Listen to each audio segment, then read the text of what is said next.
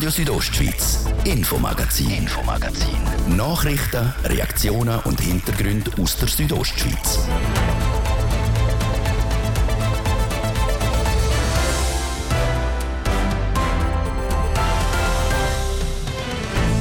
Der aktuelle Konflikt um die Ukraine versetzt die Welt einmal mehr in turbulente Zeiten. Ein sicherer Hafen ist jeweils der Schweizer Franken. Ist der beliebt, nimmt er an Wert zu. Für Touristen heisst das, die Ferien in der Schweiz werden teurer. Wie besorgt man darum um den Bündner Tourismus ist, das ist eine Frage, die wir heute klären. Und die Solidarität mit der Ukraine ist gross, auch hier bei uns in der Region. Sie spenden Sachen aus dem Privaten, sie gehen in die Läden, in die Apotheken und kaufen. In Chur ist eine Hilfsaktion gestartet, wo Material für Betroffene sammelt. Ganz unabhängig von dieser Sammelaktion findet heute Abend außerdem noch eine Mahnwache statt. Mit dem Ziel, zum Solidarität mit den Opfern zeigen und den Toten gedenken. Das Thema heute in Bezug zum Ukraine-Konflikt. Das ist das Infomagazin bei Radio Südostschweiz. Im Studio ist Seraina Zinsli. Einen guten Abend. Der Krieg in der Ukraine ist für die ukrainische Bevölkerung eine Tragödie. Er könnte aber bald auch Auswirkungen auf die Bündner Wirtschaft zeigen. Sollte die Krise länger dauern, drohen tiefere Gästezahlen aus dem Euroraum und aus Russland. Der Livio Biondini berichtet. Die Schweiz gilt als eines der sichersten, politisch stabilsten Länder. Darum gilt auch der Schweizer Franken als besonders sichere Währung. Wenn irgendwo politische oder wirtschaftliche Unsicherheit herrscht, dann wird auf der halben Welt Franken gekauft. So auch jetzt wieder wegen dem Krieg in der Ukraine. Mit dem Run auf den Franken steigt auch sein Wert. Vor allem im Vergleich zum Euro ist der Franken teurer geworden. Für Gäste aus dem Euroraum verteuert das die Ferien in der Schweiz. Die Tatsache könnte sich negativ auf die Gästezahlen in Graubünden auswirken.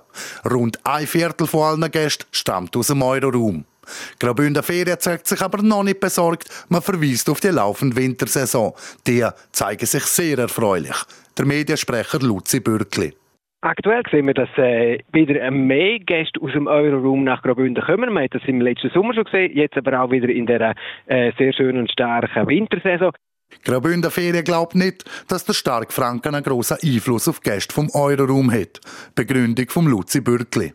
Weil die Entwicklung anders als damals 2015 langsamer ist und stetig. Man sieht jetzt die Annäherung eines Eis zu Eis seit gut einem Jahr schon. Und darum glauben wir nicht, dass das äh, davon abschreckt. Im Moment kostet ein Euro noch knapp über ein Franken. Was passiert aber, wenn der Euro nicht mehr teurer als der Franken ist? Negative Folgen ganz ausschliessen will der Luzi Bürgli dann nicht mehr. Äh, hingegen kann natürlich so das Eis zu Eis dann ein bisschen eine, eine psychologische Schwelle haben äh, und vielleicht höchstens in dem Sinne noch, noch ein, ein bisschen stoßen sein. Vom Eurokurs zwar nicht betroffen sind die russischen und ukrainischen Gäste. Vor der Pandemie sind pro Jahr gegen 50.000 Gäste aus diesen zwei Ländern gekommen. Im letzten Jahr nur noch gut 13.000. Aber in diesem Winter sind bis im Januar wieder mehr als im Vorjahr gekommen.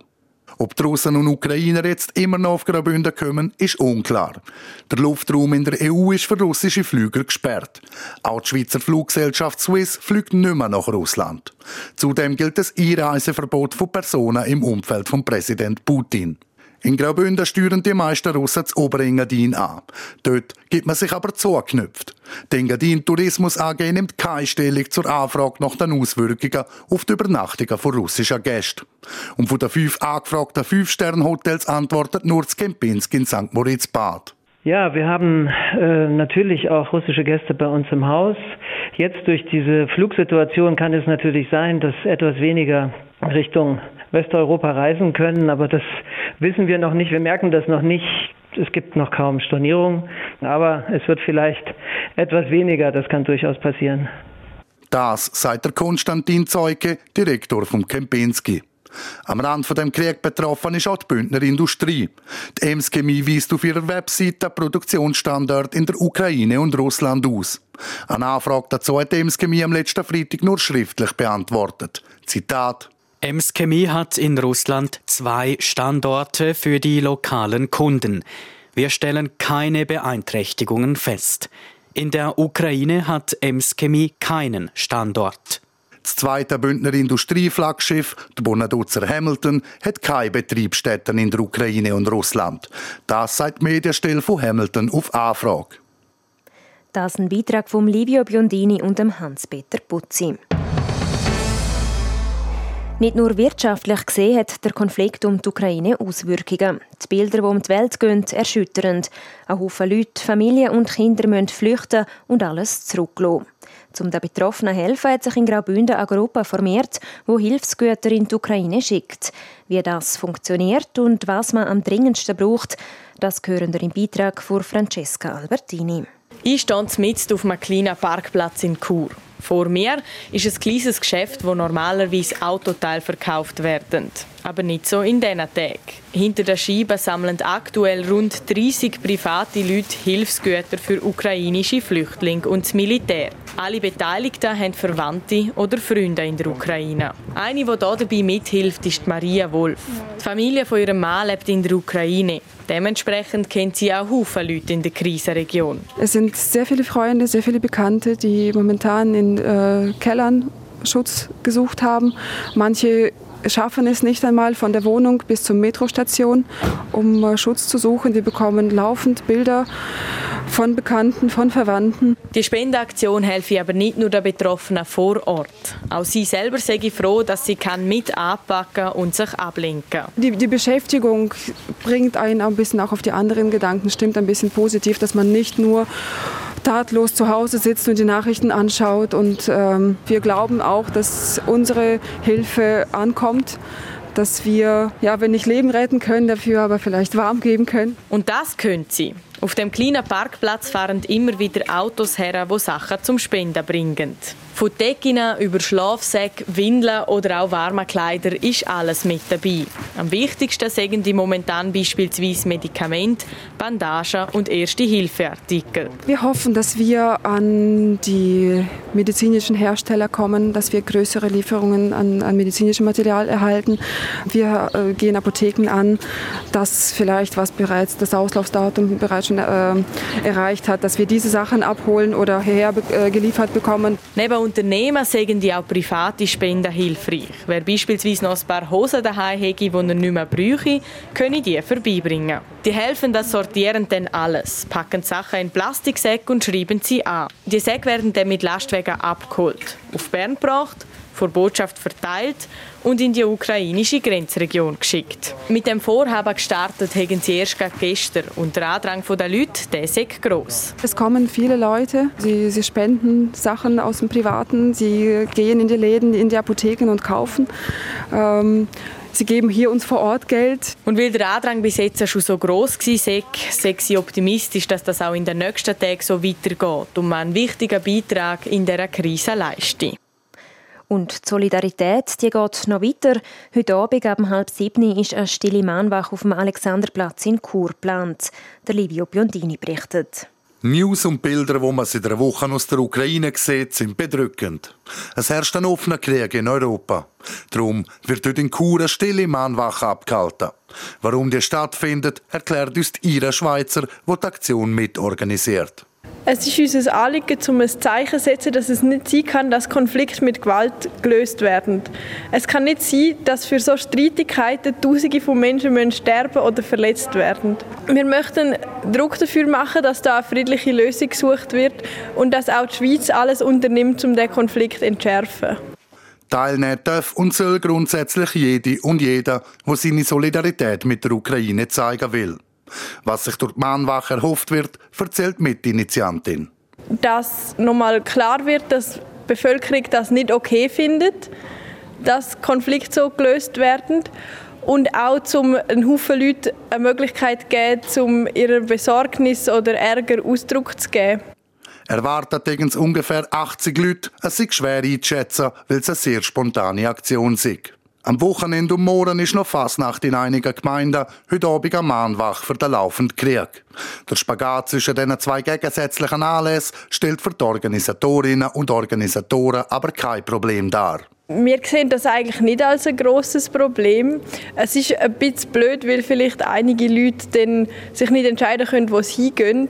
Aber andererseits finden wir, dass es wichtiger ist, dass wir jetzt sofort eine Aktion machen, als um da den perfekten Termin zu finden. Warum es eine stille Mahnwache gibt und keine Demonstration wie in anderen Ortschaften, weiss Ira Schweizer. weil es uns auch ähm, weil es auch ein Ziel von uns ist, zum Solidarität mit den Opfern zu zeigen und den Toten gedenken. Und da haben wir gedacht, ist eine ruhige Aktion mit Kerzenlicht besser geeignet als eine laute Demonstration. Den betroffenen Personen in der Ukraine helfen können wir, indem wir die Petitionen unterstützen, die Sanktionen gegen Russland fordern, den Opfern vom Krieg etwas spenden oder eben an die Mahnwachtskur gehen. Das ist der Beitrag von Livio Biondini zur Mahnwache, wo heute Abend ab halb sieben in Chur stattfindet. So viel zu unserem heutigen Schwerpunkt.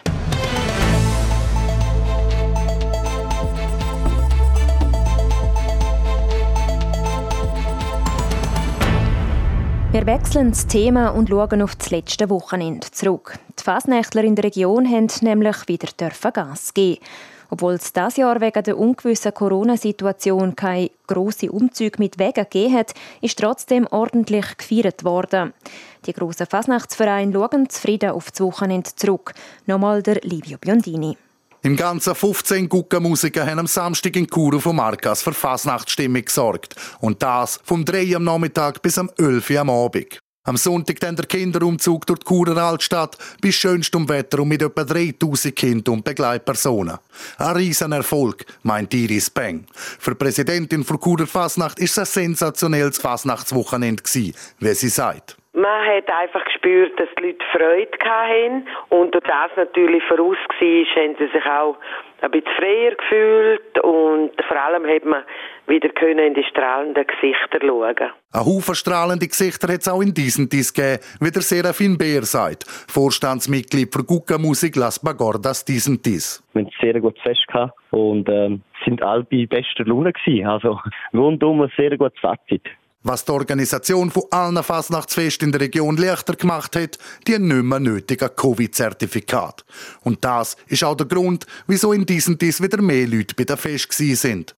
Corona, das sei auf der Fasnacht in diesem Tis höchstens noch zu Satirezweck das Thema gewesen. Da hat es schon auch die ein oder andere gehabt, die mit der Spritzflasche rumgelaufen sind und äh, ein bisschen Lösungsmittel oder Desinfektionsmittel versprüht haben. Aber ähm, grundsätzlich haben wir nicht gross das Thema mehr angesprochen, weil es gibt schlussendlich auch noch mal andere Sachen zu diskutieren als nur der Virus. Wir wechseln auf Milz ins Sarganserland. Auch dort sagt die Fasnacht ein vollen Erfolg und Stimmung gewaltig sein, wie der Marco Ackermann sagt. Und auch er sieht einen gewissen Nachholbedarf beim unbeschwerten Feiern von Fester. Im Großen und Ganzen ist, glaube ich, schon so Fasnacht wieder präsent gewesen, ohne dass jetzt da gross über das Corona geredet und gemacht worden ist. Also die haben einfach wieder Lust gehabt, um mal richtig Fasnacht zu feiern, ja. So der Marco Ackermann, Präsident der Fasnacht Milz. Und für alle, die am Wochenende noch nicht genug gekriegt haben, morgen gibt es in der Region noch mehr Fasnacht. Zum Beispiel werden am Abend in Chur Guckenmusiker erwartet oder die Beizer Fasnacht am Abend in Melz. Das der Livio Biondini in Zusammenarbeit mit dem Benjamin Repolusk. Das ist Radio Ostschweiz mit dem Infomagazin. Im zweiten Teil geht es dann um ein Schicksal, das 350.000 Kinder und Jugendliche in der Schweiz betrifft. Am Tag der seltenen Krankheiten erzählt unsere Bündner Familie von ihren Erlebnissen. Zuerst aber ein bisschen Werbung, Nachrichten, Wetter und Verkehr. Bei uns hier oben ist die Luft frisch und sauber. Aber für unsere Gegner wird sie trotzdem dünn. Bis am nächsten Heimspiel gegen der EHC Biel dabei, wenn Gewissner wieder die Luft ausgeht. Am Mittwoch, 2. März, am Viertel vor 8 im Eisstadion Davos. Der HCD. Seit 100 Jahren legendär. Legendär. Präsentiert von Radio Südostschweiz. Wir hören das Radio von hier am halb sechs. News Update. Mit der Adrian Kretli. Die Schweiz übernimmt sämtliche Sanktionen der Europäischen Union gegen Russland. Das hat der Bundesrat heute an einer außerordentlichen Sitzung beschlossen. So wurden etwa die Vermögen gelisteter Personen und Unternehmen aus Russland gesperrt. Zudem wird der Schweizer Luftraum für russische Flugzeuge ebenfalls gesperrt. Russland wiederum hat bereits auf die Sanktionen der Europäischen Union reagiert. Wie der Kreml beschlossen hat, dürfen künftig etwa Flugzeuge aus 36 Staaten nicht mehr über Russland fliegen.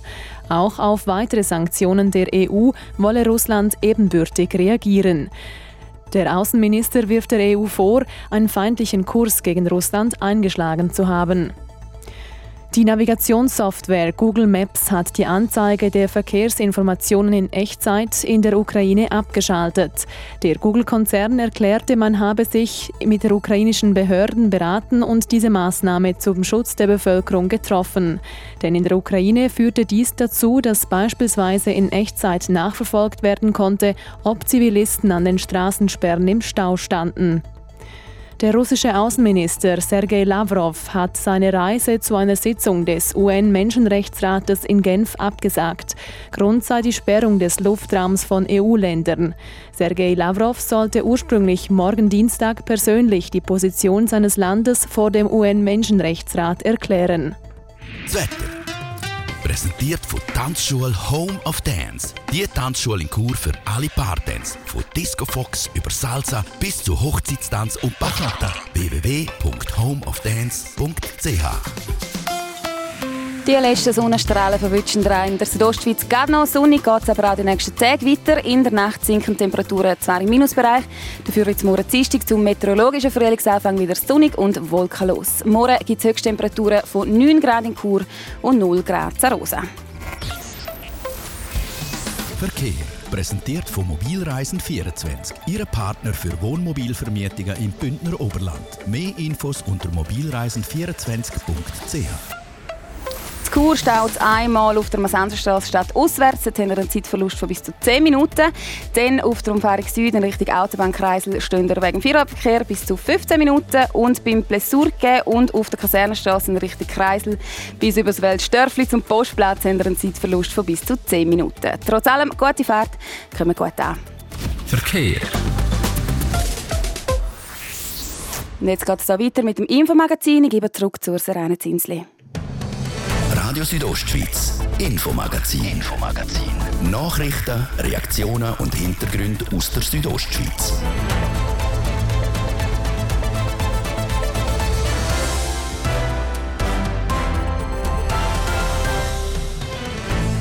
Der letzte Tag im Februar ist jeweils der Tag der seltenen Krankheiten. Schweizweit sind etwa 350.000 Kinder und Jugendliche von einer seltenen Krankheit betroffen. Es ist dann zuerst Juhu, wenn man meint, ah, da gibt es jetzt wieder etwas, wir können wieder was tun. Und dann heißt es, oh nein, es gibt gar nichts, man kennt es noch fast nicht. Sagt Manuela Göhler, ihr Sohn leidet an eben so einer seltenen Krankheit. Wie die Familie damit umgeht. Und Wegen der Ferien ist in vielen Kantonen aktuell Hochbetrieb auf der Piste. Nicht immer ganz einfach für die Skischulen, gerade in den kleinen Skigebieten. Ich musste jetzt auch noch alle Lehrer zusammenkratzen, die ich gefunden habe. Skischule, das erste Thema unserer Wochenserie hinter den Kulissen eines Skigebiets. Hauptsache es ist gesund. Der Spruch hören viele frischbachne Eltern. Aber was, wenn das Kind nicht gesund auf die Welt kommt und man gar nicht so genau weiß, was es hat? Genau das ist bei seltenen Krankheiten der Fall. Oft geht es nämlich mehrere Monate oder sogar Jahre, bis eine Diagnose gestellt werden kann. Und die ist dann auch nicht immer die einzige, wie der Bericht von Anina Hartmann zeigt. Schon nach drei Tagen, manchmal sind es auch fünf, können die meisten frischbachenen Eltern vom Spital heim. Zusammen mit ihnen ihr neugeborenes Kind. Und die magische Anfangszeit können sie dann geniessen. Auch die Familie Göhler aus Chur hat sich das so vorgestellt. Bis zu dem Tag im März 2018, wo der Leandro auf die Welt kam und die Ärzte relativ schnell festgestellt haben, dass etwas nicht stimmt. Er hat Schmerzen in der Hüfte und fast keine Luft gekriegt. Er kommt auf die Intensivstation. Die Kennenlernzeit wird also begleitet von vielen Schläuchen und Sorgen ums eigene Kind. Und das noch nicht genug. Die Ärzte stellen dann mit Gutjährig fest, dass es sich beim Leandro um eine seltene Krankheit handelt. Eine sehr seltene genetische Stoffwechselstörung. In so einem Moment ist die Frage, warum wir eigentlich mehr als berechtigt. Man fragt sich aber wir haben aufgehört, uns das zu fragen, weil die Antwort gibt es nicht und Es macht es weder besser noch schlechter, es nützt dem nichts. Antwortet mir die Mama von Leandro, die Manuela Göhler, auf die Frage, ob sie nie gehadert hat mit dem Schicksal.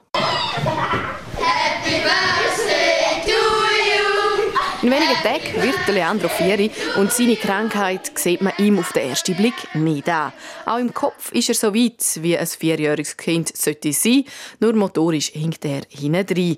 Und durch ein intensives Training im letzten Jahr, wo er über eine längere Zeit täglich zusammen mit seinen Eltern per Videokonferenz mit einem Team aus Israel gemacht hat, hat er sehr viel erreicht. Wir sind gestartet mit einem Vierfüßlerstand, den er knapp hat heben konnte und nicht das Gleichgewicht verloren hat. Und jetzt mittlerweile kann er am Sofa selbstständig aufstehen und wenn er Treppen hat, kann er auch aufklettern. Er kann sich in der Wohnung frei bewegen, er kann einmal etwas von, wo ein erhöht ist, oben abnehmen. Und es gibt ihm mehr Freiheit, mehr Selbstbewusstsein. Das Jahr 2021 ist begleitet worden von vielen Erfolgen, aber auch Rückschlägen, nämlich an einer neuen Diagnose. Man macht sich so viel Gedanken, wenn man denkt, ah, sie haben etwas gefunden, da gibt es sicher was dafür. Und ganz am Schluss ist herausgekommen, es ist noch seltener, gibt es fast gar nicht und man kann nichts machen. Zur neuen Diagnose beim Leandro ist der Lagensinn gestört. Das bedeutet, dass das Gleichgewicht schwer beeinflusst ist.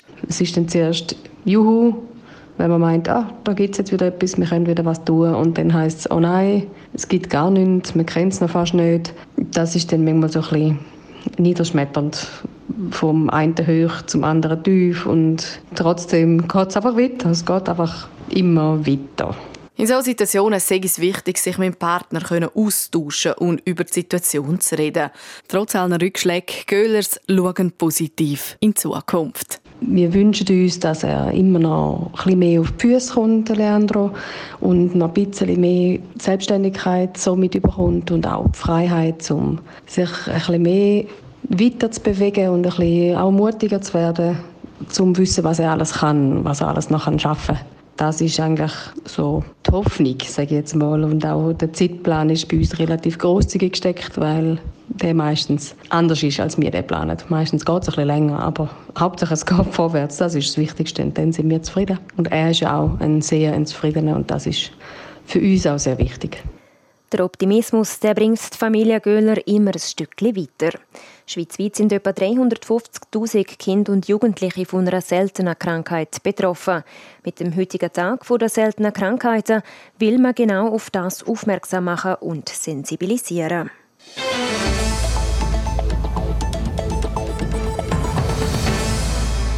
In den Skigebieten ist aktuell viel los. Verschiedenste Kantone haben nämlich Sportferien. Darum sind auch die Schneesportschulen in Graubünden gut gebucht. In unserer Wochenserie «Hinter den Kulissen von einem Skigebiet» trifft Sarah Spreiter heute der Leiter der Schneesportschule Tschirtscha, der Marco Engi. Es ist noch bewölkt an diesem Morgen. Leider, weil für mich geht es heute ab ins Skigebiet. Treffen tue ich als erstes der Marco Engi, schon in voller Ausrüstung, Ski und Stück in der Hand. Im Gegensatz zu mir, ich bin nur mit einem Mikrofon ausgerüstet. Ab auf die Piste geht es heute nämlich nur für ihn. Er ist der Leiter der Schneesportschule und selber Skilehrer seit über 15 Jahren. Ja, wir stehen jetzt eigentlich gerade am Lift. Ihr Tag geht jetzt dann los, in Unterricht heute. Bald, oder? Ja, genau. Um halb zehn haben wir am Treffpunkt am Morgen zum alles aufstellen, parat machen und dann um 10 Uhr startet es dann genau. Und wie sieht so ein typischer Tag aus von einer Skilehrerin oder von einem Skilehrer? Ja, wir sind eben eher kleinere Schule. Ich gebe selber auch Unterricht als Skischulleiter. In den grösseren geben die eigentlich dann keinen Unterricht mehr. Und dann bin ich morgen zuerst im Büro, schaue, ob noch etwas Neues reingekommen ist, noch organisieren alles. Und nachher gehe ich dann auf die halb zehn über zu den anderen Lehrern, dann wir das Kinderland aufstellen alles bereit machen und dann, was ich noch vorbereitet habe, was man noch muss sagen, noch informieren allen Lehrern. Ja, und dann um die Viertel vor zehn, vor zehn, dann äh, ja, gehen sie zu der Tafel und dann kommen dann die ersten Kinder, nehmen die in Empfang und dann um 10 Uhr fahren wir los. Dann werden die Ski angeschnallt, dann geht der Tag los. Momentan sicher viel los, es ist eine Hochsaison, viele Kantone haben Sportferien. Äh, wie gut ausgebucht sind so Wochen?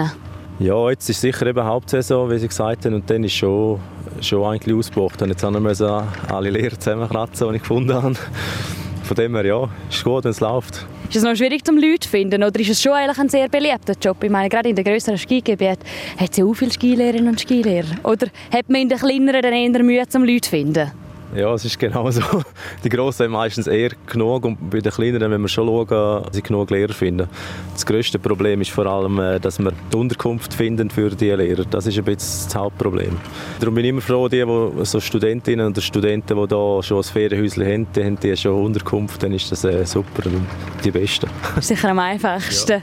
Sie sind schon über 15 Jahre hier tätig im Skigebiet. Was reizt Sie am Job? Was, was sind vielleicht auch so Highlights? Für mich ist es also ein, ein guter Nebenerwerb.